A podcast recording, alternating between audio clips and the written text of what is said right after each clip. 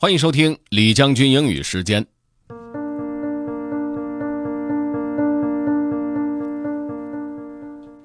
各位好，今天呢和大家分享的这篇文章说的是亚马逊，就是那个非常神奇的公司。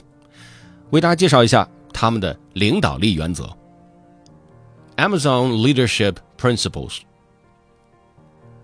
Our leadership principles aren't just a pretty inspirational wall hanging. These principles work hard, just like we do. Amazonians use them every day, whether they're discussing ideas for new projects, deciding on the best solution for a customer's problem, or interviewing candidates. It's just one of the things that makes Amazon peculiar. Customer obsession. Leaders start with the customer and work backwards. They work vigorously to earn and keep customer trust. Although leaders pay attention to competitors, they obsess over customers. Ownership. Leaders are owners. They think long term and don't sacrifice long term value for short term results. They act on behalf of the entire company, beyond just their own team. They never say, That's not my job.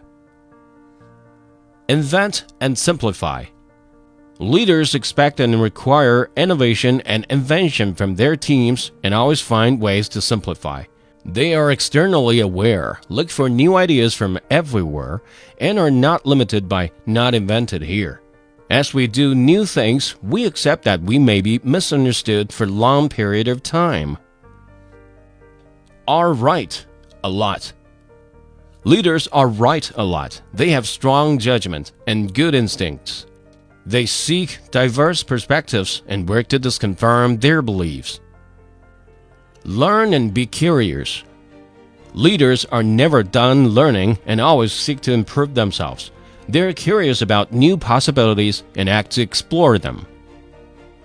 Hire and develop the best. Leaders raise the performance bar with every hire and promotion. They recognize exceptional talent and willingly move them throughout the organization. Leaders develop leaders and take seriously their role in coaching others. We work on behalf of our people to invent mechanisms for development like career choice. Insist on the highest standards. Leaders have relentlessly high standards. Many people may think these standards are unreasonably high. Leaders are continually raising the bar and driving their teams to deliver high quality products, services, and processes. Leaders ensure that defects do not get set down the line and that problems are fixed so they stay fixed. Have backbone, disagree, and commit. Leaders are obligated to respectfully challenge decisions when they disagree, even though doing so is uncomfortable or exhausting. Leaders have conviction and are tenacious. They do not compromise for the sake of social cohesion. Once a decision is determined, they commit wholly. 亚马逊确实是个很神奇的公司。这篇文章讲的就是关于亚马逊领导力原则的一个节选部分。他们的企业文化非常独特，有本书呢叫做《The Everything Store》，讲的就是他们的故事。 有机会大家可以去找来看一看。如果你想回听本期节目，可以关注重庆之声的微信公众号“重庆之声”，点击品牌进入李将军英语时间就可以了。另外，还可以在喜马拉雅 FM 上搜索“李将军”，就可以找着我了。OK，that's all for today. Thanks for listening. This is Generally 李将军。下期节目见。